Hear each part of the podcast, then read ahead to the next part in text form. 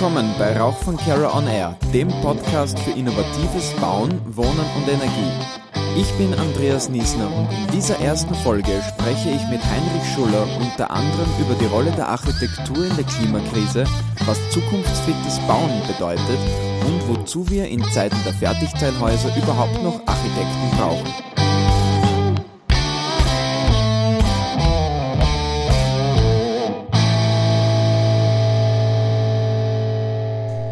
Freue mich sehr auf meinen heutigen Gast. Sein Lebenslauf reicht normalerweise bei anderen Leuten für zwei bis drei Karrieren. Einen kurzen Auszug. Er ist Gründer und Geschäftsführer des Architekturbüros Athos. Er ist Holzbaupionier, Solararchitekt, Organisator der Baurettungsgasse und Mitgründer von Architects for Future Austria. Willkommen, Architekt Heinrich Schuller. Hallo, Servus. Heinrich, äh, wie bist du eigentlich zur Architektur gekommen? Wie bist du Architekt geworden und warum? das, sind, sind mehr, das sind mehrere Fragen. Zur Architektur gekommen bin ich durch meinen Vater tatsächlich, der in unserem Wochenendhaus natürlich wie viele alles selbst gemacht hat und ich als kleiner zehnjähriger Bauer musste alles mitmachen.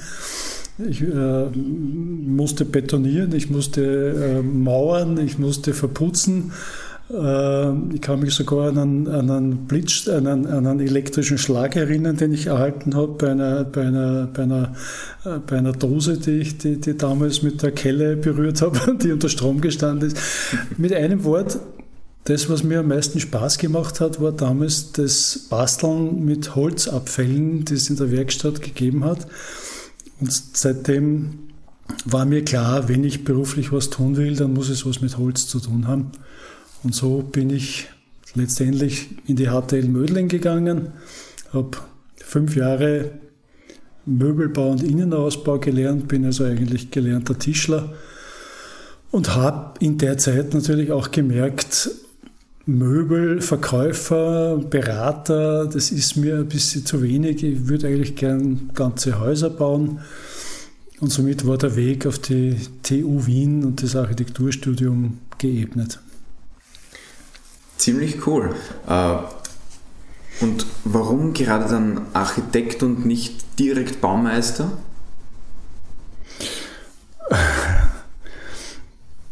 Ich, ich, ich, ich, schätze Baumeister sehr, aber für mich war klar, nachdem ich im Gymnasium, ich glaube in der zweiten Klasse war es, äh, zum ersten Mal geometrisch Zeichnen als Unterrichtsfach hatte, und gemerkt habe, das ist mein absoluter Lieblingsgegenstand mit einem Geodreieck und einem Bleistift äh, zeichnen. Das hat mir am meisten Spaß gemacht. Also ich wollte, ich wollte nicht bauen, ich wollte zeichnen. Das war mein Ziel. Was ist eigentlich generell der Unterschied jetzt der, oder der größte Unterschied zwischen einem Architekten und einem Baumeister? Weil äh, wenn ich mit Kunden spreche, bekomme ich oft die Meinung, naja, ein Architekt, das ist ja nur ein Baumeister mit Studium. Naja, das empfinde ich natürlich ganz anders. Ich, ich, man darf nicht vergessen, das Architekturstudium ist eines der umfangreichsten und längsten, die es gibt.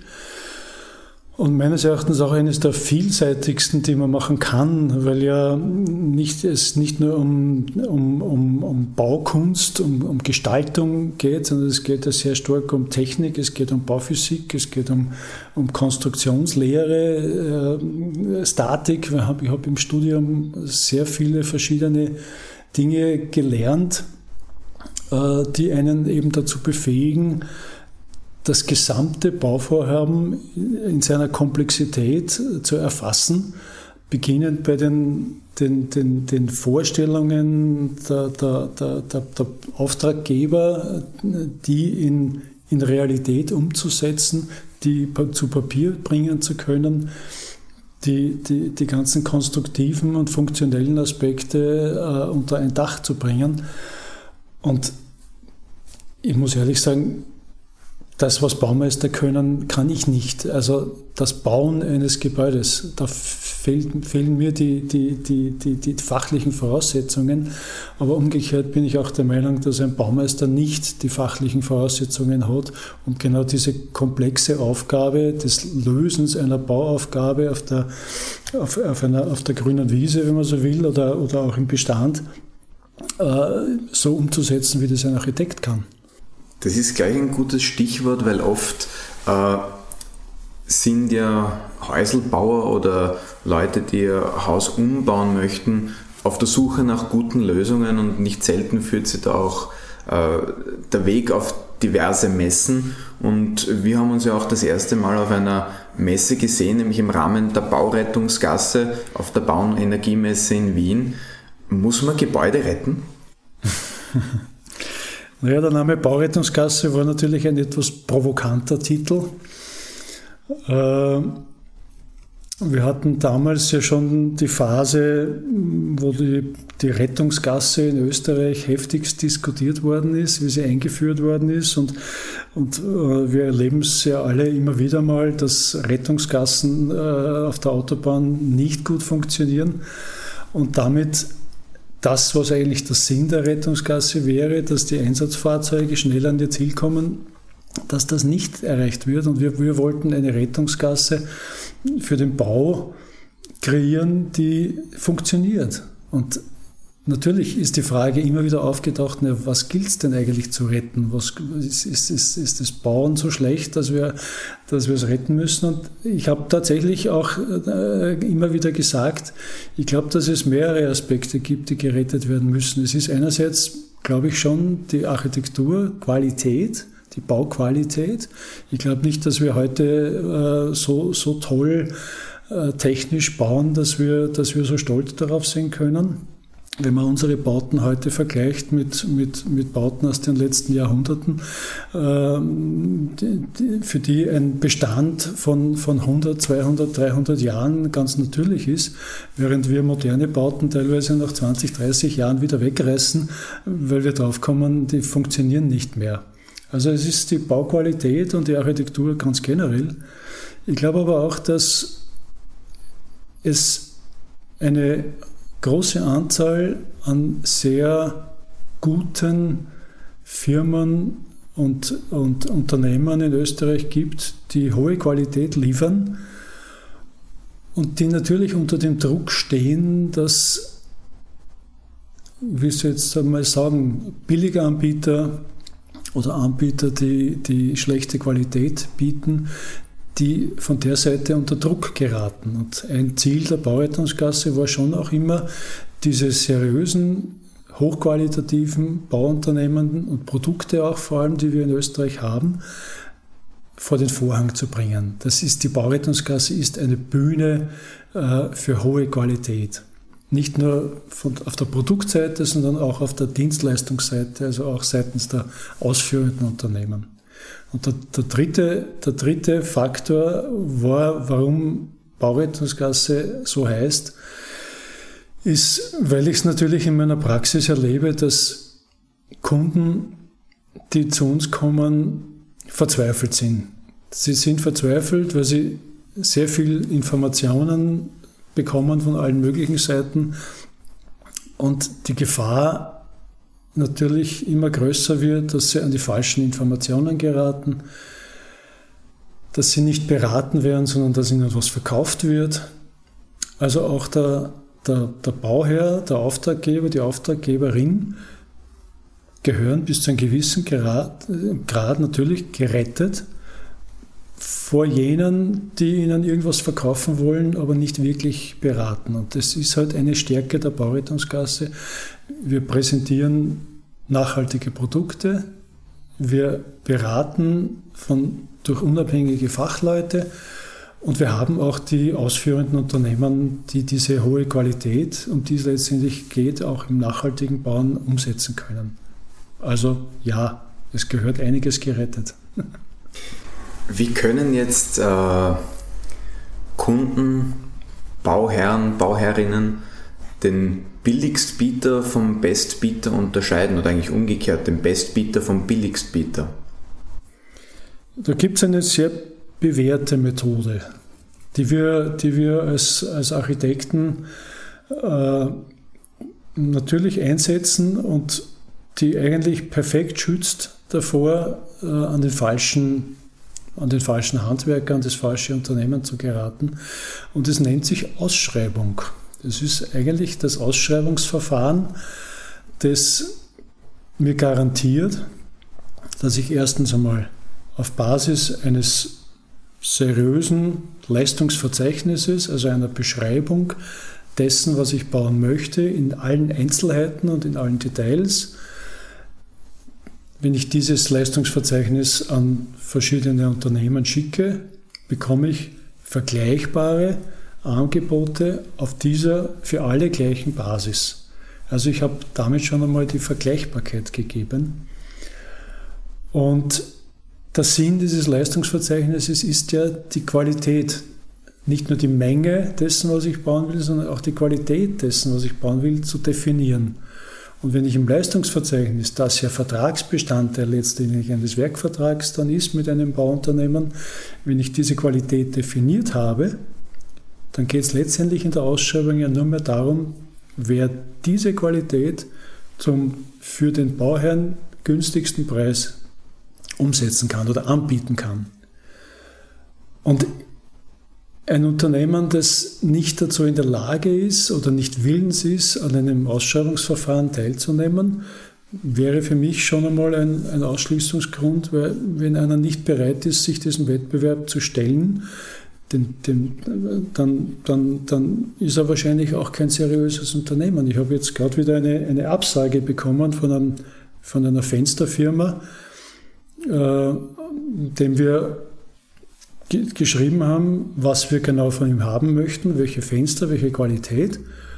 Und er sagt, er bietet es uns nicht an, weil er an keiner Ausschreibung teilnimmt.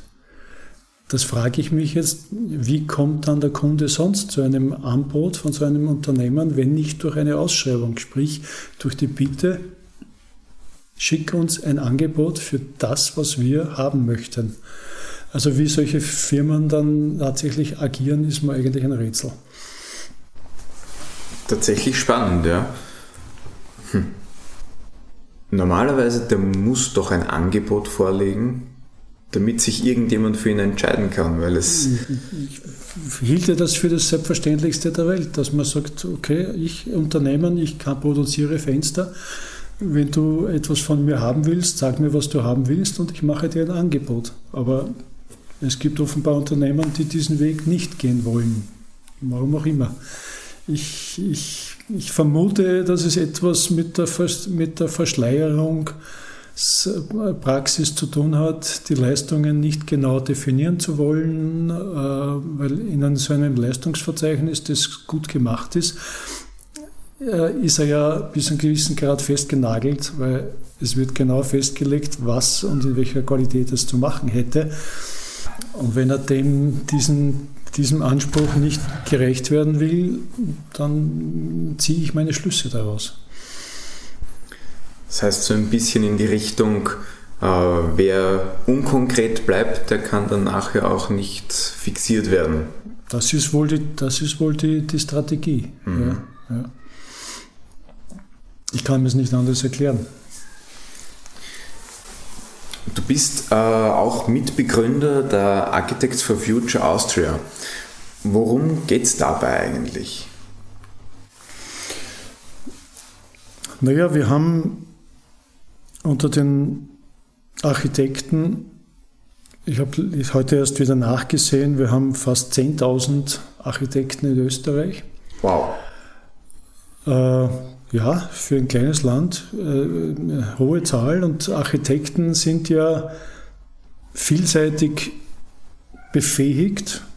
Das beginnt ja bei der Beratung, über die, die, die Planung, über die, die, die, die Projektentwicklung, über das eigentliche Planen, äh, das, das, das Organisieren von Baustellen, das Überwachen von Baustellen. Und diese, diese Architekten hatte ich mit Freunden äh, 2019 als äh, Friday for Future so so bekannt geworden ist und so aktiv war, haben wir gesagt, es kann doch nicht sein, dass wir mit unserem Fachwissen als Architekten hier uns politisch heraushalten und so tun, als ginge uns dieses ganze Thema Klimawandel nichts an. Das war eigentlich die Ausgangsbasis. Es gab Architects for Future schon in Deutschland und äh, wir haben dann uns für Österreich die Rechte gesichert und haben gesagt, okay, wir machen einfach einmal. Wir postulieren einmal unsere Ziele und unsere Forderungen, die wir von, von den deutschen Kollegen übernommen haben.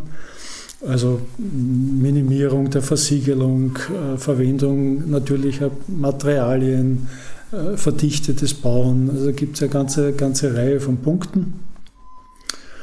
Und seit 2019 sind wir Kooperationspartner von Fridays for Future und äh, unterstützen deren Ziele sehr gern und sehr aktiv, natürlich mit dem Schwerpunkt auf, auf Bauthemen. Und da ist natürlich die Energieeffizienz und die Nachhaltigkeit ein ganz gravierender Punkt. Ist das für Kunden dann auch ein ausschlaggebender Punkt, dass sie sagen, sie wenden sich bewusst an Architekten, die sich äh, ganz konkret eben mit nachhaltiger Planung auseinandersetzen, mit energieeffizientem Bauen? Das glaube ich schon, ja. Es gab tatsächlich schon Anfragen äh, an unsere Organisation, die der Meinung waren, ich habe ein Bauvorhaben, das ich möglichst nachhaltig gestalten möchte. Könnt ihr mir einen Architekten nennen, äh, mit dem ich Kontakt aufnehmen kann? Leider sind wir kein, oder Gott sei Dank sind wir kein, kein Auftragsvermittlungseinrichtung. Äh, diese, diese Anfrage können wir in dem Sinne also nicht, nicht äh, beantworten. Äh, es geht auch bei Architects for Future nicht darum, Projekte Kontakte herzustellen für Projekte, sondern es geht tatsächlich darum, unser Know-how, das wir als zukunftsorientierte Architekten haben, auf der politischen Seite zum Ausdruck zu bringen und wann immer wir die Möglichkeit haben, mit Politikern uns zu unterhalten oder in uns in politische Prozesse äh, zu engagieren, dass wir da darauf hinweisen, hoppla, da gäbe es wichtige Punkte, das wäre zu beachten. Wir haben wir hatten zum Beispiel die, die, die große Freude, äh, es gab ja in der letzten Stadtregierung Wiens noch äh, eine grüne Vizebürgermeisterin und, und grüne Stadträte. Und wir, wir, konnten mit denen in einem Diskussionsprozess einmal darüber reden, was, was sind unsere Ziele, was sind die Ziele äh, der Wiener Stadtregierung im, im Bereich Bauen, Klimaschutz und, und uns da austauschen die Realität hat uns leider etwas eingeholt. Mit den Neos hatten wir eine solche Diskussion noch nicht. Aber bin ich sehr gespannt darauf, wann auch die möglich sein wird. Vielleicht ergibt sich das ja bald. Wenn man jetzt äh, besonders ökologisch baut, dann ist das ja jetzt nicht unbedingt immer die günstigste Variante und auch vielleicht nicht immer die einfachste, weil äh, auch ein gewisser Planungsaufwand dahinter steht. Und wir dürfen ja auch zig Neubauprojekte pro Jahr betreuen und begleiten. Und von vielen Kunden höre ich da, äh, dass es für sie vor allem bequem und billig und die Häuser sehr bald gebaut werden müssen. Und ich frage jetzt einmal bewusst provokant, im Zeitalter der Fertigteilhäuser, wozu braucht man da überhaupt noch Architekten? Also du meinst, die Kunden möchten hauptsächlich möglichst schnell, möglichst bequem und möglichst billig bauen. Und ich sage, ja, die gibt's, äh, aber das ist nicht alles. Es gibt auch ganz viele Kunden, Auftraggeber, die neben schnell, bequem und billig auch gut, langlebig, funktionell, preiswert bauen wollen. Und das klingt für mich schon wieder ganz anders. Ein, ein, ein, ein langlebiges Gebäude zum Beispiel, wenn man das hernimmt, äh, kann auf lange Sicht gesehen natürlich billiger sein als ein billig oder schnell gebautes Gebäude. Ein sehr gutes Gebäude wäre für mich ein sehr funktionelles Gebäude. Äh, und ich zähle zur Funktionalität ja nicht nur die Brauchbarkeit, äh, sondern ich zähle auch die Schönheit zur Funktionalität. Auch, die, auch ein schönes Gebäude ist sehr funktionell. Nicht umsonst äh, werden, wenn man sich Altbauobjekte ansieht, die schönen Objekte, die werden gepflegt und gehegt über Jahrhunderte. Äh, wären sie nicht so schön, würde ich behaupten, würde man sie wahrscheinlich viel schneller abreißen oder wären sie schon längst verschwunden aus unserem Stadtbild. Dass Wien so ein schönes Stadtbild hat, hat sehr viel damit zu tun, dass wir sehr viele Gebäude in den letzten Jahrhunderten gebaut haben, die nicht nur sehr, sehr praktisch sind, sondern weil sie sehr, auch sehr vielseitig nutzbar sind, äh, sondern auch eben sehr schön sind. Und die, niemand käme auf die Idee, die wunderbaren Jugendstilhäuser an der Wienzeile abzureißen. Es wären genug abgerissen, leider Gottes, aber gerade die, die man in jedem Wien-Prospekt findet, äh, da käme nie jemand darauf, die wegzureißen, obwohl die energetisch natürlich äh, viel schlechter sind als das, was wir neu bauen. Keine Frage. Also man muss zurechtrücken, was die wahren Bedürfnisse sind. Das, das, das primäre Bedürfnis ist nie billig bauen. Das wahre Bedürfnis ist preiswert zu bauen. Also das, was ich bekomme, soll den Preis, den ich bezahle, mir auch wert sein. Äh, es kann nie darum gehen, äh, sehr, sehr, äh, sehr praktisch zu bauen. Wobei, was ist praktisch? Also sehr, sehr einfach zu bauen. Es geht nie um Einfachkeit, sondern es geht um Komfort, es geht um Bequemlichkeit, es geht um, um den Schutz vor der Witterung, den wir brauchen. Es geht ums Wohlfühlen, es geht auch um solche Faktoren. Nun muss man als Architekt natürlich herausfiltern, wo hier die, die, die, die, die Prämissen liegen, was, was will mein Kunde und wo liegt sein Fokus. Es gibt klarerweise Kunden, die sagen, es, es, es spielt für mich keine Rolle, wie lange das Gebäude hält Hauptsache es hält mindestens zehn Jahre, das reicht mir.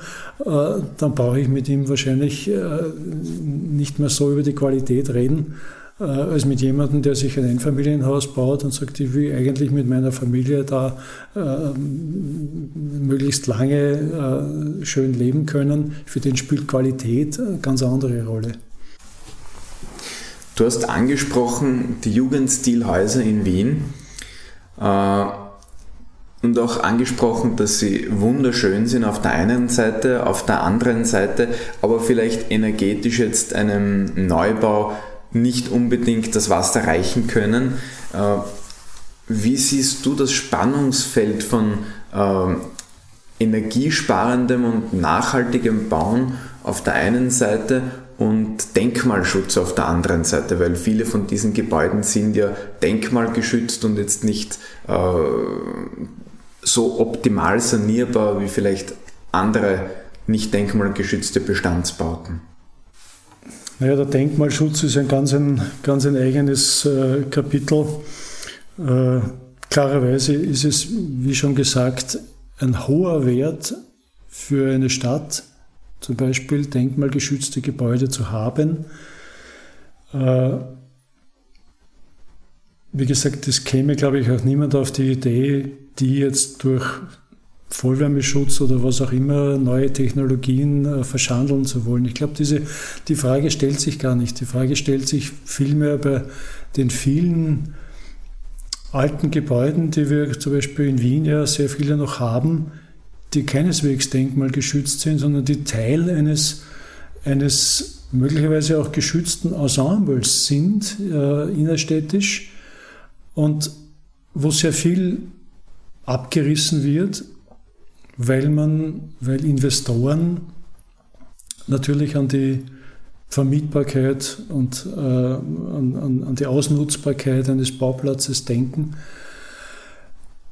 Und da bin ich eigentlich sehr froh darüber, dass das auch seitens der Politik gesehen wird als Problem. Wir verlieren unsere Identität als Stadt, wenn wir, wenn wir solche Gebäude verlieren. Äh, und dass es erschwert wird, solche Gebäude abzureißen, äh, dass zum Beispiel die Deponierung äh, von, von, von, von Altmaterial immer teurer wird, sodass der Anreiz, alte Gebäude zu sanieren, steigt. Und das merken wir ja auch. Es gibt ja jetzt seit kurzem die Beratungsinstitution der Hauskunft in Wien, eine Stelle, wo sich jeder Eigentümer, Mieter, Investor äh, hinwenden kann, äh, um, um einmal erste Beratungen zu bekommen. Zahlt sich eine Sanierung aus? Wie würde eine Sanierung aussehen? Was brauche ich dafür? Welche Fachleute gibt es dafür? Also es gibt ja auch die Qualitätsplattform Sanierung, die, die, die Fachleute auf diesem Gebiet äh, vereint, wo man sich hinwenden kann. Also es passiert da viel, man kann immer der Meinung sein, es ist viel zu wenig. Und ich habe selber gerade ein, ein, ein, ein, Projekt, wo es im innerstädtischen Raum darum geht, was, was tut man dort. Ne? Äh, die, die, die Hauseigentümerin hat, äh, der gehört natürlich auch der Dachboden und sie hat gemeint, es wäre doch schön, im Dachgeschoss zu wohnen.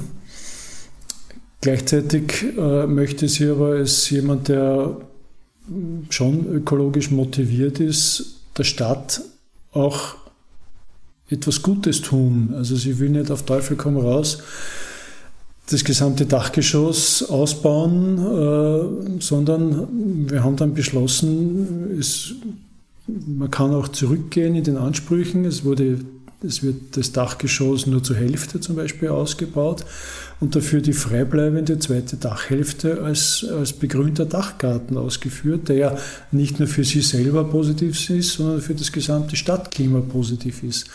Also es kommt dann schon immer sehr darauf an,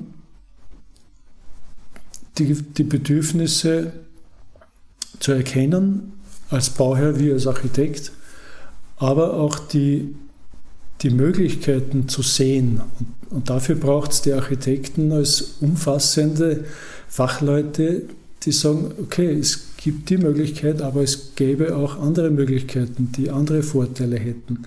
Und diese Vielseitigkeit der Architekten ist einer der größten Benefits, die man haben kann, wenn man Architekten äh, als, als Partner engagiert.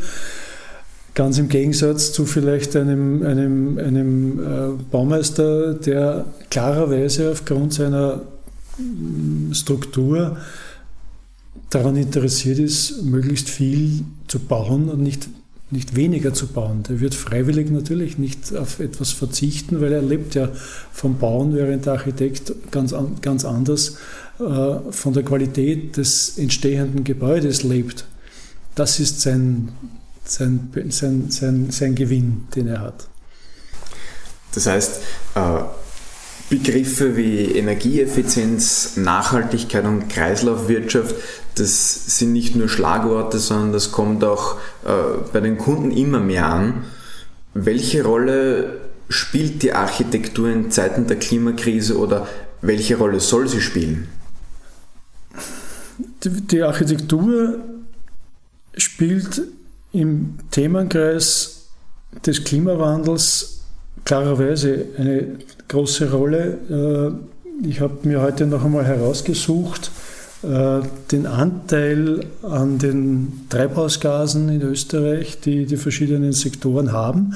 Und wenn man sich das ansieht, äh, ist die Industrie und die Energiewirtschaft mit 37 Prozent Anteil an den Treibhausgasen sicher der, der größte Brocken. Danach kommt gleich der Verkehr mit 30 Prozent und erst dann weit abgeschlagen eigentlich erst der Gebäudebereich und die Landwirtschaft. Also wenn man es nur so betrachtet, könnte man sagen, die 10 Prozent, die, die die Gebäude an, an, an den Treibhausgasen in Österreich verursachen, ist eigentlich vernachlässigbar. Nur stimmt das natürlich nicht, äh, weil der gesamte Gebäudesektor beeinflusst ja auch die Mobilität wo wir bauen, beeinflusst die Mobilität. Die Frage, wie wir unsere Gebäude äh, thermisch äh, auf Vordermann bringen oder beheizen, äh, spielt auf, in der Energiewirtschaft eine große Rolle. Wir haben gerade den großen Umbruch, der passiert seit dem Jahr 2000 mit dem Aufkommen der Wärmepumpe, dass sich der gesamte Heizungsbereich und Warmwasserbereich wegbewegt äh, von fossilen Energieträgern, äh, Gas und, und, und Öl hin zu Strom. Das heißt, wir haben zwar de facto nur 10% Anteil Treibhausgase der Gebäude, aber wir haben einen steigenden Anteil der Gebäude, Beheizung und, und, und auch Kühlung, äh, die in den Energiebereich schlägt. Und deswegen ist es so wichtig zu sehen, dass das wie und wo wir bauen, ist entscheidend für, für, für die anderen Faktoren, nicht nur für den Gebäudebereich, sondern eben auch für die Mobilität, den Verkehr und die ganze Energiewirtschaft. Können wir, und das wissen wir seit dem Jahr 2000, mit der Passivhaustechnologie haben wir zum ersten Mal Gebäude bauen können, die praktisch keine Energie mehr gebraucht haben die sprichwörtliche äh, Kerze äh, zum Beheizen eines Hauses, das war kein Gag, sondern das war tatsächlich möglich oder, oder ist möglich. Ne? Und man sieht auch, wenn man sich die Kurve äh, der, der, des Energieverbrauchs äh, für die Beheizung ansieht, dass in den Jahren ab 2000 äh, eine, eine, eine, starke Abwärtsbewegung gab im Energieverbrauch für die Gebäudeheizung in Österreich. Das, dieser, dieser Trend hat allerdings nur fünf bis acht Jahre angehalten. Das war die Hochphase, wo viele Passivhäuser äh, gebaut wurden. Seitdem diese, diese Bauweise wieder etwas ins Hintertreffen geraten ist, seitdem bewegt sich unser Energieverbrauch im Gebäudebereich eher wieder nach oben und nicht nach unten. Also wir haben mit den, mit, mit den Technologien wie Passivhausbauweise, sprich Minimierung der Energieverluste der Gebäudehülle und Beheizung mit hocheffizienten äh, Wärmepumpenanlagen. Zwei Technologien, die das, die, die das Bauen schlichtweg revolutioniert haben in den letzten 20 Jahren. Und das ist ein wesentlicher Beitrag zum, zum, zum, zur Beherrschung des Klimawandels. Wir müssen nur diesen Weg konsequent fortsetzen. Du hast gerade auch äh, angesprochen, dass der Bauplatz auch die benötigte Infrastruktur äh, beeinflusst. In Österreich ist es ja so, dass äh, wer wo bauen darf, vielfach die Bürgermeister vor Ort bestimmen oder zumindest großen Einfluss darauf nehmen. Äh, muss regionaler gedacht werden, wenn gebaut wird? Naja, regional wird ja gedacht, wenn man jetzt an die, an die Raumordnungskompetenzen der einzelnen Gemeinden denkt, dann denkt selbstverständlich und eigentlich verständlicherweise jeder Bürgermeister an seine eigene Gemeinde und wünscht sich natürlich, dass junge Gemeindebürger nicht in der Nachbargemeinde sesshaft werden, sondern in der eigenen Gemeinde. Das heißt, der Druck ist natürlich da, äh, Flächen zur Verfügung zu stellen für junge Familien. Das Ergebnis sehen wir, wenn man jetzt äh, aus Wien herausfährt, äh, überall in den Landgemeinden, dass am, am Ortsrand Siedlungen entstehen, meistens zwei- bis dreigeschossige Wohnhausanlagen mit, mit kleinen Mietergärten oder Reihenhausanlagen über deren architektonische Qualität ich jetzt gar nicht viel sagen will, aber sie erfüllen dieses Bedürfnis, das da ist. Und wenn wir davon wegkommen wollen, äh, dass die Bürgermeister erpressbar sind, dadurch, dass sie ja wiedergewählt werden möchten, dann führt meines Erachtens kein Weg daran vorbei, ihnen die Raumordnungskompetenzen bis zu einem gewissen Grad zu entziehen und überregional zu denken. Äh, ich beziehe das aber jetzt nicht nur auf, auf äh, die Siedlungsstrukturen, die sind ja nur ein Teil des Problems der, der, des, des, Landverbrauchs, den wir haben und der, des hohen Versiegelungsgrades, den wir haben, sondern es geht ganz stark in Österreich darum, was ist mit der Infrastruktur, was ist mit Einkaufszentren und so weiter. Wir haben in Österreich äh, zum Beispiel etwa eine doppelt so hohe, äh, eine, eine, eine 50 Prozent höhere Dichte an Einkaufsflächen in Österreich gegenüber Italien oder Deutschland. Wir haben, wir haben äh, ich glaube, um ein Drittel höhere Straßen oder mehr Straßen als andere Länder. Also wir haben, wir haben unser Land sehr stark ausgebaut und diesen Weg weiterzugehen, ist klar, dass das nicht geht. Nur an Lösungen wird seitens der Fachleute, seit, ich glaube, seit ich Architekt bin, kenne ich die Diskussionen über die Raumordnungsproblematik. Bis heute hat es noch keine wirkliche Lösung gegeben und, und sobald ein Minister äh, sagt, wir müssen den Bürgermeistern die Kompetenz für die Raumplanung entziehen, äh, schreit sofort der Gemeindebund auf und sagt, wir lassen uns das nicht nehmen. Die Problematik ist eine politische. Das Wort Architekt kommt ja ursprünglich aus dem Altgriechischen und bedeutet in etwa frei übersetzt der oberste Handwerker oder der erste Handwerker. Äh, wieso ist das eigentlich wichtig, dass bei einem Bauvorhaben jemand das große Ganze im Blick behält? Ja, wichtig ist es, wichtig ist es dann, wenn ich, wenn ich auch ein gutes Ergebnis haben möchte. Ich könnte ja auch äh, ein, eine Pkw-Entwicklung, wenn ich jetzt ein, ein, neues Auto entwickeln möchte, aber ein neues Auto bauen möchte, fange ich ja auch nicht mit dem Spengler an äh, oder was es nicht mit der Farbe des, des Lachs, äh, sondern muss eigentlich im, im Grundsätzlichen anfangen. Deswegen ist es wichtig, dass der Erste, der darüber nachdenkt, wie ein Gebäude auszusehen hat, eben beim Bauen auch der Architekt äh, ist, weil er die umfassende Qualifizierung hat, die, die Aspekte des Bauens umzusetzen in räumliche äh, Gebäude, äh, weil am Beginn steht immer nur es gibt einen Bauplatz, es gibt Wünsche, es gibt Vorstellungen, es gibt Budgets. Und all diese Faktoren dann zu einem Ganzen zusammenzusetzen, dafür braucht es jemanden, der ganz am Beginn steht. Und das ist, auch wenn sich viele meiner Kollegen aus dem Energiebereich, ich kenne genug Energieplaner, die sagen, wir kommen viel zu spät, wir wollen schon beim Entwurf mitreden. Äh, das ist nicht so ganz einfach. Ich glaube vielmehr, dass es nicht viele Köche braucht, um ein gutes Ergebnis äh, zu erzielen, sondern es braucht einen talentierten Koch, der in der Lage ist, die Rezepte, die, die, verschiedenen Zutaten schon von Beginn an zu wissen, wenn ich das mache, komme ich zu diesem Geschmack, wenn ich etwas anderes dazugebe, entsteht etwas ganz anderes.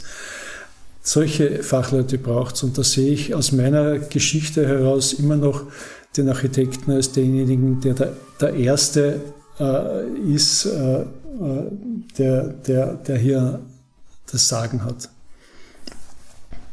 Um beim Sprachbild des, des Bauens zu bleiben oder zum Sprachbild des Bauens zurückzukommen, ist eine gute Planung immer das Fundament eines guten Gebäudes?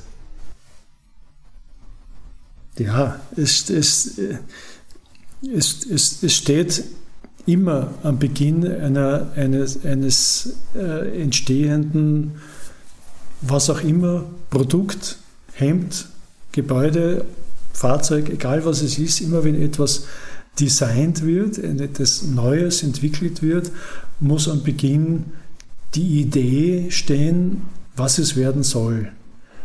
Die Aussage, ja, es soll ein Haus werden, ist natürlich nicht präzise genug. Das heißt, es braucht natürlich das Hinterfragen der Bedürfnisse, es braucht das Klären der, der, der, rechtlichen, der finanziellen Möglichkeiten. Also diese ganze Grundlagenarbeit muss am Beginn stehen. Das heißt, klarerweise steht vor der Planung die Planung ist eigentlich erst der zweite Schritt. Vor der Planung muss ja schon mal stehen, sozusagen die, die, die, die Entwicklung einer Vision. Was, wo möchte ich hin? Was ist mein Ziel? Und wenn das klar ist, und das habe ich immer wieder bei Projekten festgestellt, wenn, wenn Kunden in der Lage sind, ihre, ihr, ihre Vision und ihr Ziel für das Gebäude, um das es geht, zu formulieren, dann ist es meistens auch sehr einfach, die Planung darauf aufzubauen und geht dann auch sehr klar und sehr schnell. Wenn ich heute jetzt ein Haus bauen möchte und äh, zu dir komme, dass du mein Haus planst, was muss ein Gebäude leisten können, damit es fit ist für die nächsten 20, 30, 40 Jahre? Fit für die nächsten 30 Jahre wäre mir ehrlich gesagt für ein Gebäude zu wenig. Also ich bin noch eine Generation, die langfristig denkt. Äh, ich bin auch kein großer Freund von, von Tiny House Bewegungen, äh, weil, weil das mich erinnert das etwas an eine IKEA-Mentalität. Äh, so, man kauft etwas relativ billig und schmeißt es weg, wenn es nicht mehr passt. und das widerstrebt mir auch, wenn, auch wenn Ikea mittlerweile versucht, ihr Image äh, zu ändern. Äh, was ich großartig finde, wenn ich meine, meine IKEA-Regale möglicherweise äh, wieder zurückbringen kann und, und IKEA mir sogar Geld dafür gibt, habe ich gelesen. Also ich bin gespannt, ob die jetzt mit, mit IWA-Regalen zugeschüttet werden, wenn das tatsächlich so ist. Aber nein, ich, ich, Bauen hat schon, ist eine, eine Langfristinvestition. Und äh, insofern, wenn wir nicht die nächsten 30 Jahre, aber vielleicht die nächsten 50 bis 100 Jahre als Horizont nehmen, dann geht es natürlich heute ganz stark darum, dass ein Gebäude klimafit ist. Wir kommen daran nicht vorbei. Äh, eine Anforderung, äh, die Gebäude zum Beispiel, die vor 100 Jahren errichtet worden sind, bis zu einem gewissen Grad automatisch erfüllt haben, weil hauptsächlich mit natürlichen Materialien gebaut wurde. Das waren hauptsächlich Ziegel, Holz, Glas. Mehr gab es nicht. Ein bisschen Stahl vielleicht. Und da ist es mir schon eine große Freude, wenn Kunden zu mir kommen und sagen, wir wollen für die Zukunft bauen. Wir, haben, wir, wir werden Kinder haben oder wir haben Kinder. Äh, wir wollen denen was hinterlassen. Das heißt, die Frage, wie man baut, hängt wieder sehr damit zusammen, wie weit fühle ich mich verantwortlich für das, was in der Zukunft passiert. Und, und, und Insofern ist es so faszinierend, an dieser Bauentwicklung teilhaben zu können, die, die, die ich in den letzten 30 Jahren erlebt habe. Ich habe vor, vor 30 Jahren die erste Ökosiedlung in Österreich mitgebaut. Wir haben zum ersten Mal Sonnenkollektoren eingesetzt. Wir haben zum ersten Mal äh, Komposttoiletten eingesetzt. Wir haben äh, Pflanzenkläranlagen gemacht. Das waren höchst innovative Dinge. Und es war sehr mühsam, Menschen davon zu überzeugen. Es hat sehr lange gebraucht und Überzeugungsarbeit.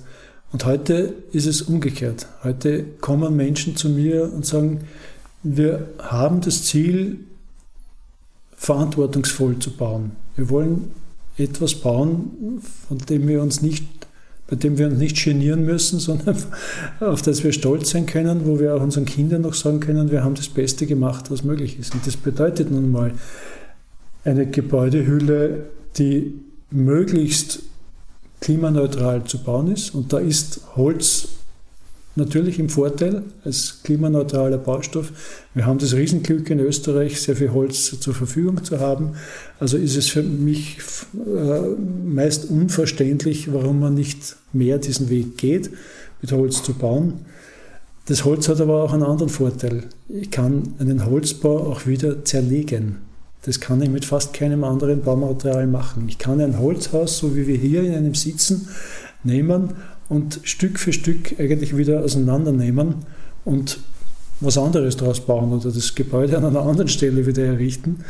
Und dieser Vorteil, das, das muss noch wesentlich stärker beim Bauen kommen, die Fähigkeit, wiederverwendet werden zu können, zerlegbar zu sein, rezyklierbar zu sein.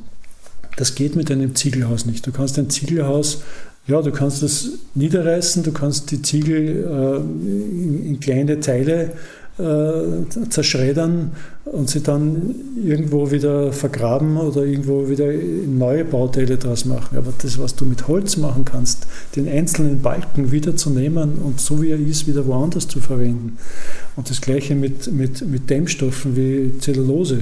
Ich verwende seit, seit Jahrzehnten eigentlich am liebsten Zellulose als Dämmstoff, weil es von Haus aus schon ein Recyclingmaterial ist, weil es wunderbar luftdichte Gebäudehüllen erzeugen kann, weil, sich's, weil, sich's, weil sie eingeblasen wird und nicht wie eine Matte, die sich irgendwann vielleicht setzt.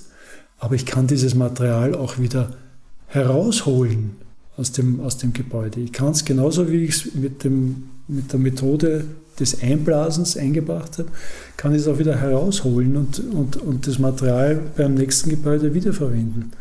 Wir haben, wir, haben, wir haben jetzt vor zwei Jahren ein Gebäude gemacht, wo wir die Fenster so eingebaut haben und die Fassade so gemacht haben, dass alles zerlegbar ist. Du kannst ein Fenster, ohne es zu zerstören, aus der Fassade, aus der, aus der Wand demontieren. Du musst es nicht kaputt machen. So derzeit musst du ein Fenster äh, zerstören, um es ausbauen zu können. Das ist sowas von dumm. Wir bauen, wir bauen heute noch immer so dumm.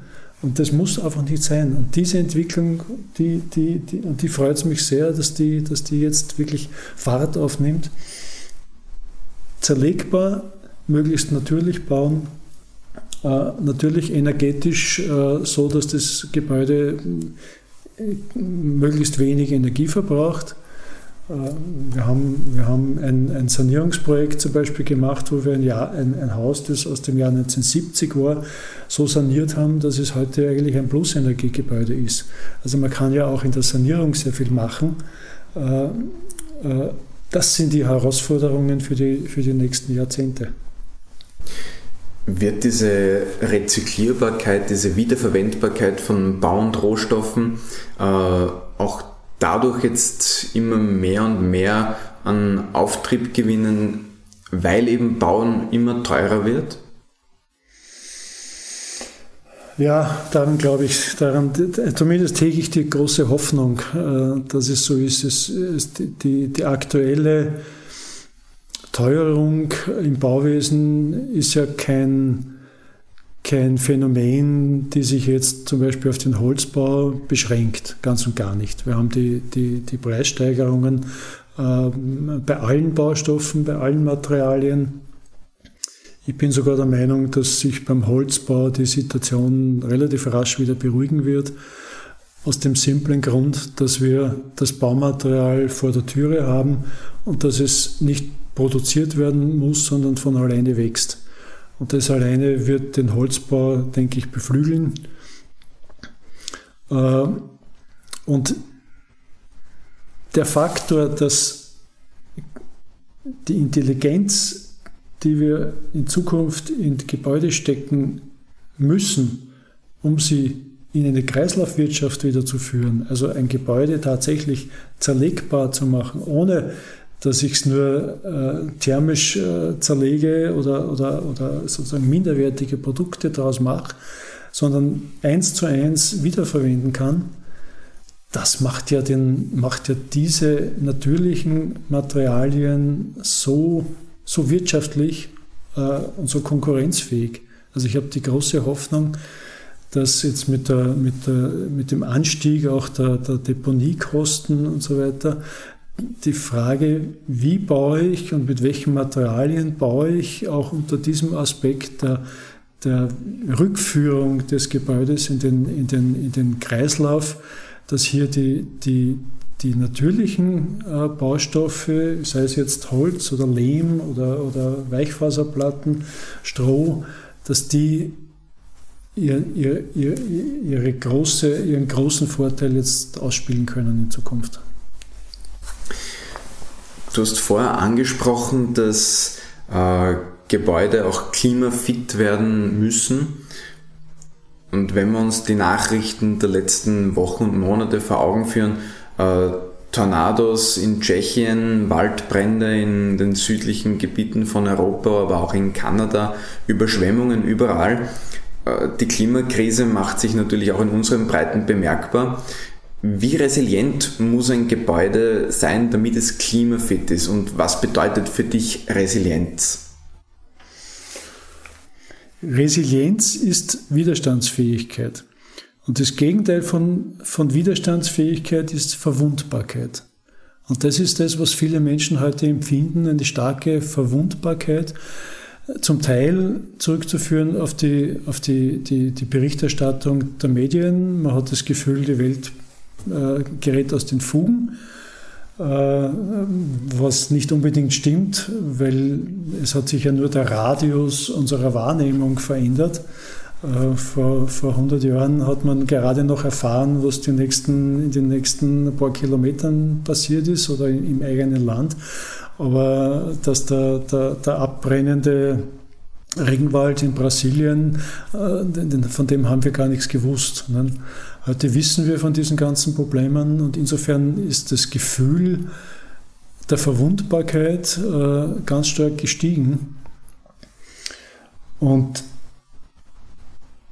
Insofern bin ich jetzt nicht der Meinung, man sollte sich vor diesen Nachrichten abschotten. Darum kann es nicht gehen in der heutigen Zeit, ist, glaube ich, auch unrealistisch, äh, sondern man muss seine Schlussfolgerungen daraus ziehen. Und das ist das, was, was unsere Kunden natürlich auch tun, weil sie ja kommen in der Absicht, etwas zu machen, um dieser Verwundbarkeit entgegenzuwirken. Also sie wollen Sicherheit, ich habe es jetzt in einem Vortrag erst vorgestern gesagt, äh, die Entwicklung hin zu eigenem Gemüseanbau, zu eigener Energieversorgung, äh, zu, zu, zu flexibleren Wohnformen Uh, my Home is My Castle uh, kommt mir teilweise vor, hat wieder eine, eine, eine, äh, eine Blüte. Uh, man fühlt sich nur mehr in den eigenen vier Wänden sicher. Also Bauen hat natürlich diese Funktion, den Menschen Sicherheit zu geben. Diese Sicherheit können wir aber heute beim Bauen bis zu einem gewissen Grad schon erfüllen. Wir können nicht alle Probleme lösen, aber wir können zum Beispiel die Energieversorgung heute oder in der Zukunft wird möglicherweise ganz anders aussehen, als wir das bisher gemacht haben. Wir hatten bisher einige wenige Energieversorger, äh, die, die die Menschen mit Energie versorgt haben, äh, mit Energieträgern, die von weit her gekommen sind, aus teilweise sehr politisch problematischen Regionen. Äh, und heute sagen mir viele meiner Kunden, ja Moment, ich will ja gar keinen Stromanschluss mehr haben. Ich will ja mit Photovoltaik und ähnlichen Technologien ja autark sein. Also das, das, es besteht das dringende Bedürfnis nach, nach Sicherheit, nach Unverwundbarkeit oder Resilienz, Widerstandskraft gegen alle diese Probleme, die da scheinbar von außen auf uns einwirken. Und, und, und viele Menschen sehen, dass es möglich ist. Es ist nicht alles möglich, aber vieles ist möglich, dass wir ein Stück weit unsere Lebensumstände wieder stärker selber in die Hand nehmen können. Bei der Energie geht es mit den Technologien wie der Photovoltaik relativ gut. Ich, ich, ich bin kein Freund von, von von äh, Autarkie, äh, weil gerade im Energiebereich ist Autarkie ganz, ganz schwer herstellbar, wenn man nicht auf Holz zurückgreifen möchte. äh, aber auch, auch, auch bei allem anderen. Also in, in, in, warum gibt es so einen starken Trend jetzt nach, nach Corona? nach dem Zug aufs Land äh, wieder ein Stück eigenen Grund und Boden zu besitzen. Ja, weil die Menschen das Gefühl haben, dann habe ich es selbst in der Hand, dann kann ich mir selbst wenigstens etwas selbst anbauen. Das sind ganz, ganz starke Entwicklungen, die uns, glaube ich, in der Zukunft beschäftigen werden. Wer jetzt eben so einen eigenen Grund und Boden erwirbt, eben wenn er zum Beispiel ein altes Haus kauft oder auch ein altes Haus erbt, der steht ja oft vor der Frage, abreißen und neu bauen oder das bestehende Gebäude sanieren. Wann zahlt sich das bei in die Jahre gekommenen Häusern aus, es zu sanieren?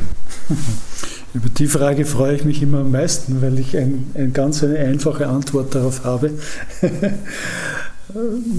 Man muss sich, glaube ich, bei einem alten Gebäude einfach nur drei Fragen stellen. Und wenn man zwei davon äh, mit Ja beantworten kann, dann zahlt sich eine Sanierung aus. Erste Frage, ist das Gebäude funktionell? Das heißt, das, was ich da habe, würde ich es, wenn ich es wegreiße, anders bauen oder eh in der gleichen Ort wieder? Und ich habe immer wieder Sanierungsprojekte gehabt, wo man feststellen musste, wir könnten es zwar wegreißen und neu sicher besser bauen, aber von der Funktionalität, der Anordnung der Räume und so weiter wird sich nichts Großartiges ändern, weil einfach der Bauplatz nichts anderes zulässt. Also wenn die Funktionalität der Räume schon mal gegeben ist, ist das einmal ein positiver Faktor. Und der zweite ist klarerweise die Bausubstanz. Man sieht ja relativ gut, äh, ob ein Gebäude äh, gut in Schuss ist oder nicht. Also wenn, die, wenn, wenn, wenn, überall, wenn ich überall schon zwischen, bei den Wänden äh, hinausschauen kann zwischendurch, wird sich wohl nicht auszahlen. also es gilt die Bausubstanz ganz ernsthaft zu betrachten und zu sagen, ist die gut genug, um saniert zu werden? Wenn ja, wäre das der zweite Punkt, der für eine Sanierung spricht. Und der dritte ist ganz banal, ist es ein schönes Gebäude. Ein schieres Gebäude hat niemand Lust äh, zu sanieren. Äh, man muss schon das Gefühl haben, das ist ein Gebäude, das mir Freude bereitet. Äh, bei einem, bei einem Stuck äh, versehenen Jahrhundertwende-Häuschen mit Kastenfenstern wird es wahrscheinlich nicht schwerfallen, das als schön zu empfinden. Ganz anders kann es sein, zum Beispiel bei einem Gebäude der 60er, 70er Jahre, da würden wahrscheinlich die wenigsten sagen, es ist ein schönes Gebäude, aber dort ist die Bausubstanz und die Funktionalität meistens sehr gut. Also einfach fragen, ist die Funktionalität gut, ist die Bausubstanz gut und ist es ein schönes, schönes Gebäude? Zwei von diesen drei Fragen sollten mit Ja beantwortet werden. Dann zahlt sich mit Sicherheit auch eine Sanierung aus. Sozusagen der Gegenentwurf vom, vom Eigenheim, vom eigenen Grund und Boden äh, sind sogenannte Quartiere, also am Reißbrett entworfene Stadtteile, die als eine Art Dorf in der Stadt vom Wohnen über das Arbeiten und Verkehr bis zur eigenen Energieversorgung oft ganzheitliche Ansätze verfolgen. Wie beurteilst du solche Quartiere? Also ganz ehrlich, ich bin, ich bin äh, sehr dafür, die Stadt äh, am liebsten würde ich die Stadt in, in Dörfern, in eine Ansammlung von Dörfern sehen. Also ich wohne selbst im zweiten Bezirk und es ist zwar räumlich nicht so, aber ich fühle mich wie in einem Dorf. Ich kenne die Apotheke vis-à-vis -vis und den Esssalon, weiß, wo der ist und den nächsten Wirten. Und, und es ist, man kann, wenn man in einer Stadt lebt, diese durchaus als Dorf empfinden. Bei neuen Stadtteilen tue ich mir da persönlich immer etwas schwer. Also speziell äh, Seestadt äh, wäre so ein, ein, Dorf auf der grünen Wiese. Ich kenne die Seestadt selbst zu wenig aus eigenem Erleben. Ich weiß, dass die Menschen, die dort leben, sehr, sehr froh sind darüber, dass sie dort sind und dass dass zum Beispiel der, der zentrale See äh, sehr, sehr als Zentrum wahrgenommen wird und erlebt wird und die Menschen die, die, die, die, die kurzen Wege und so weiter dort als sehr positiv empfinden, gleichzeitig aber auch darunter leiden, dass sie sagen, naja, wenn ich in die Stadt will, also die empfinden sich ja dann gar nicht mehr als Stadtbewohner, sondern sie sagen, wenn ich in die Stadt will, bin ich, wieder, bin ich eine halbe Stunde mit der U-Bahn unterwegs äh, und, und das tut man dann möglicherweise nicht mehr. Also die, die, die Seestadt hat schon ein bisschen etwas, etwas äh, Satellitenartiges. Ähm, es gibt andere Konzepte wie eben Sondenviertel oder auch, auch, auch im zweiten Bezirk jetzt die Nordbahnhofgründe, wo man ja ganz andere Wege gegangen ist. Da hat man ja versucht, äh, freie Mitten zu erzeugen, also Grünräume äh, zu erzeugen, die allen äh, zur Verfügung stehen und, und so einen Zentrumscharakter erzeugen. Ist in dem Fall eben als freie Mitte bezeichnet. Das halte ich innerstädtisch für, den, für, den, für einen guten Weg. Äh, ich glaube, dass da, dass da hohe Wohnqualität erzeugt werden kann und bin, bin dem aufgeschlossen. Ich glaube auch, dass die, die Probleme, äh, die, wir, die wir haben, eigentlich nicht in der Stadt sind, sondern die Probleme, die entstehen, sind eigentlich in den Ballungsräumen rund um die Städte und in den ländlichen Regionen. Wir haben, wir haben Gemeinden, die, die, wo es praktisch keine Infrastrukturen mehr gibt wo es keinen Wirt mehr gibt, wo selbst kein Pfarrer mehr kommt, äh, um mit der Kapelle äh, eine, eine Messe zu halten.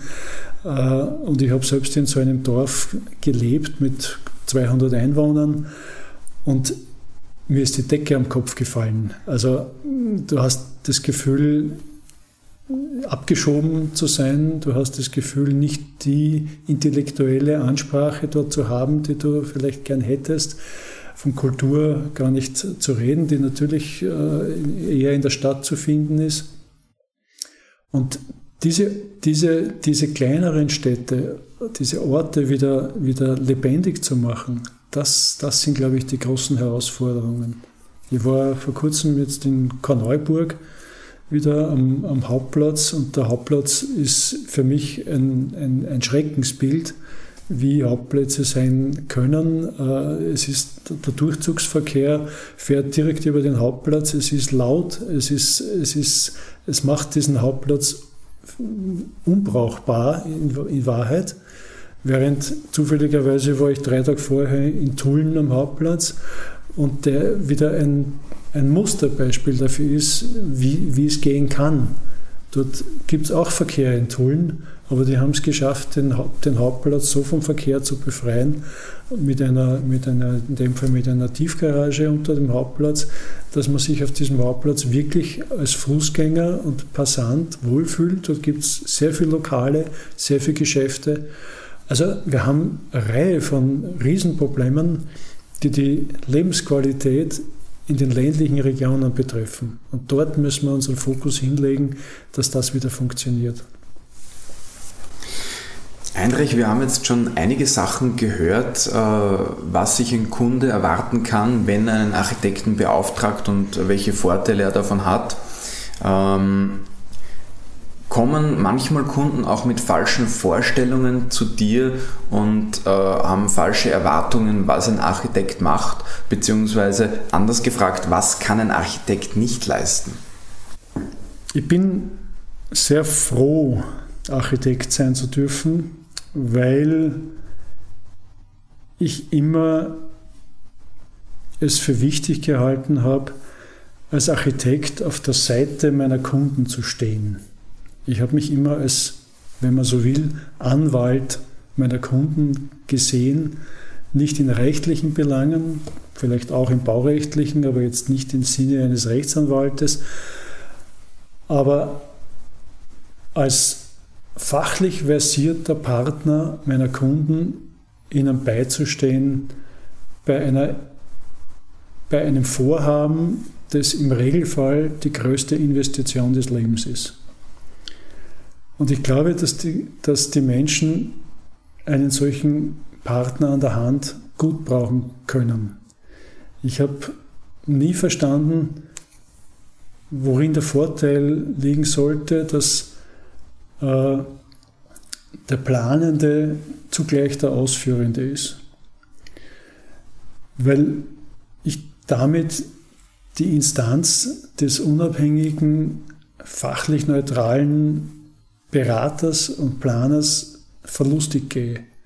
Ich, ich habe einen, der davon lebt, mir möglichst seine Produkte zu verkaufen und infolgedessen kann ich von ihm nicht erwarten, dass er mich produktneutral berät.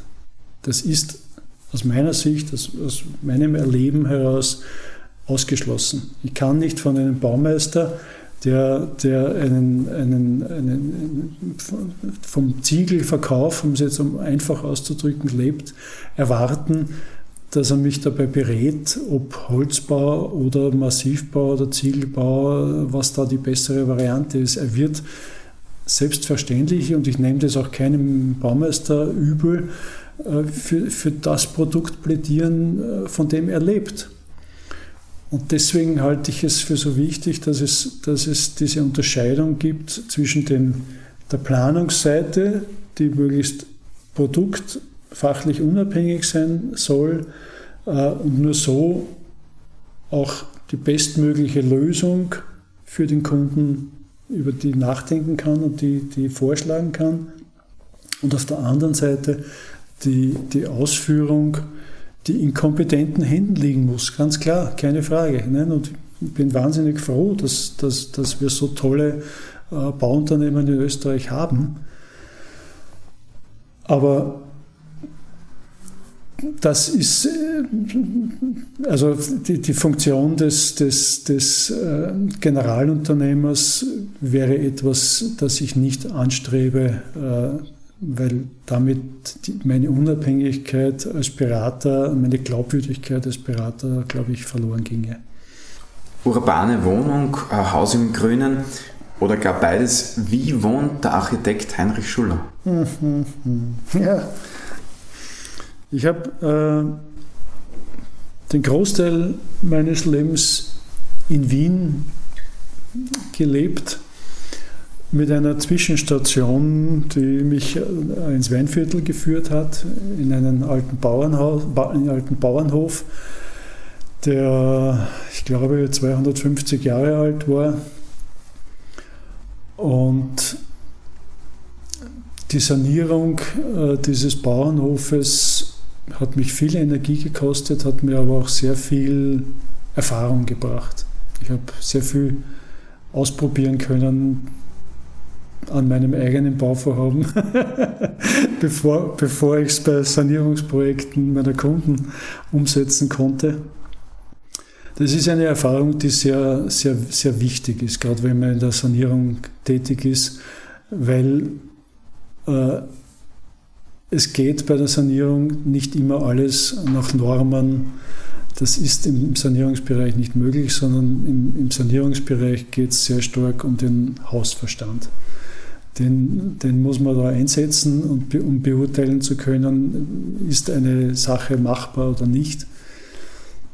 Ich habe bei diesem Gebäude zum Beispiel den, den Stall, der mit einer Ziegeldecke, äh, Ziegelkappendecke versehen war. Das sind diejenigen mit so Eisenträgern, wo dann die Ziegel gewölbt von Träger zu Träger gespannt sind. Und ich habe äh, meinen äh, Schwager, der zufälligerweise Statiker war, geholt und habe gesagt, du, ich möchte hier die gesamte Außenwand wegreißen und durch Stahlstützen ersetzen. Und was hältst du als Statiker davon? Und der hat nur die Hände über den Kopf zusammengeschlagen und gesagt, das ist unmöglich, das geht nicht. Ich habe es dann tatsächlich gemacht, weil ich einfach wusste, dass es funktionieren wird. Nach Hausverstand war mir klar, diese Lösung muss funktionieren. Und sie funktioniert natürlich auch. Also diese Erfahrungen zu sammeln war sehr wichtig. Ich bin aber auch sehr gerne wieder nach Wien zurückgekehrt. Wir haben zuerst schon davon gesprochen, es war mir das Leben am Land äh, zu sehr autoorientiert. Ich musste jeden Weg praktisch mit dem Auto machen. Und ich bin kein, ich, ich fahre nicht sehr gern mit dem Auto. Und deswegen lebe ich jetzt wieder gerne im zweiten Bezirk, in dem ich auch aufgewachsen bin habe nicht einmal einen eigenen Balkon oder eigenen, eigenen Garten, sondern gehe einfach vor die Haustüre, wende mich 100 Meter nach rechts und bin im Augarten in einem der ältesten und schönsten Barockgärten Wiens und habe meinen Garten dort. Das ist auch was sehr Schönes. Ja. Welchen Tipp würdest du dem 14-jährigen Heinrich mit deinem Wissen von heute geben? Ja, mit Tipps. Ich glaube, junge Menschen sind gar nicht so erpicht darauf, Tipps von, von, von alten Säcken zu bekommen. Das ist gar nicht so gewünscht, aber von Zeit zu Zeit äh, wird einem diese Frage gestellt von jungen Menschen. Äh, und die einfache Antwort ist, spüre in dich hinein, was dir Spaß macht.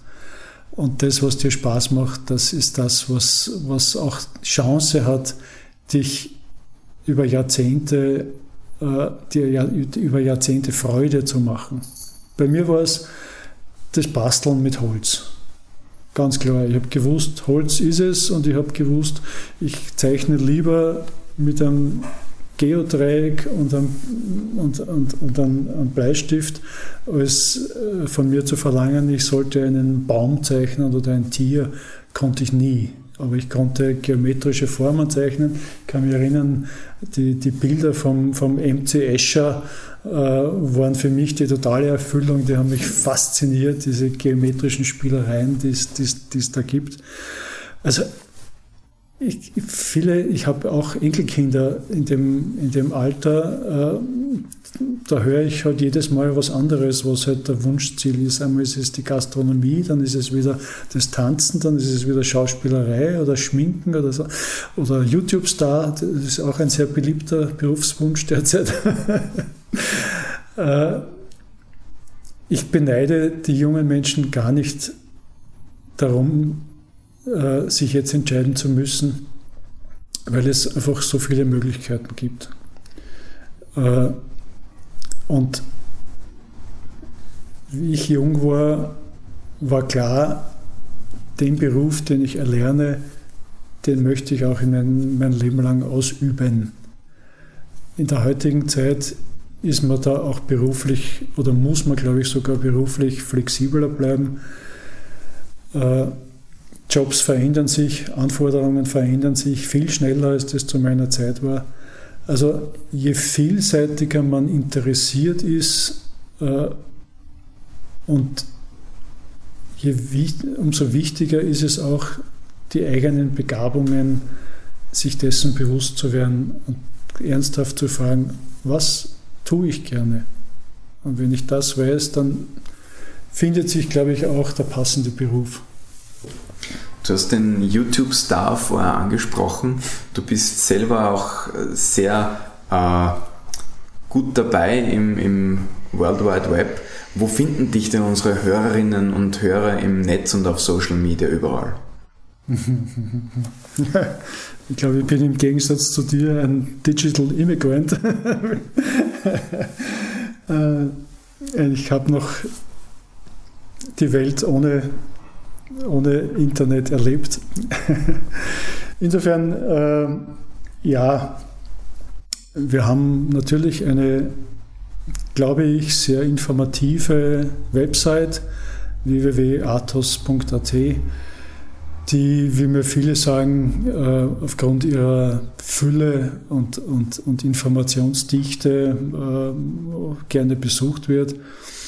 Ich nehme aber auch durchaus das Recht, äh, auf zum Beispiel Facebook oder Instagram äh, über, über, über Projekte zu berichten, über durchaus Probleme zu berichten, mit denen wir möglicherweise, die da entstehen. Ich, ich habe es immer sehr sinnvoll empfunden, durchaus auch selbstkritisch zu sein und zu sagen, schaut Leute, da ist etwas passiert, das war so nicht gedacht und wir haben daraus gelernt.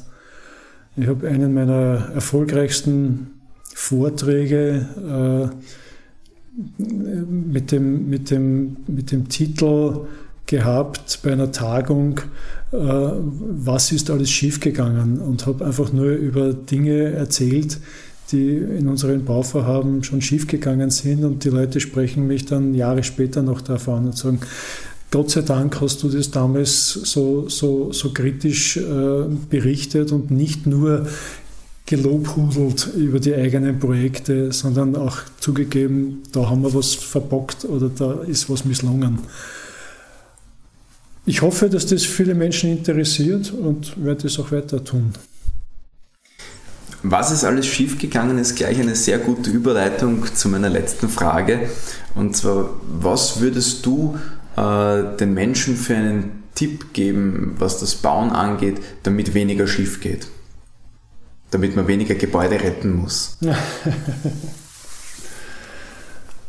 Äh, das, das, das, bin ich vor kurzem erst äh, von der Lisa Gardenstädter gefragt worden für den ORF.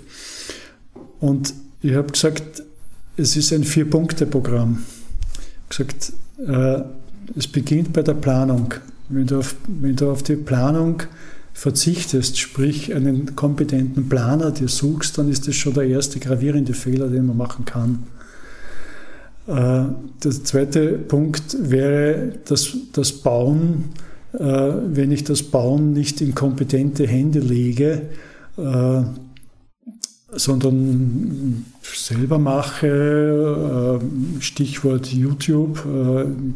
Ich treffe immer wieder mehr junge Menschen, die sagen, wie man Estrich betoniert, das schaut man sich einfach im YouTube an und dann kann man es eh. Ne? Also wenn man solche Dinge tut, dann kann das nur schief gehen.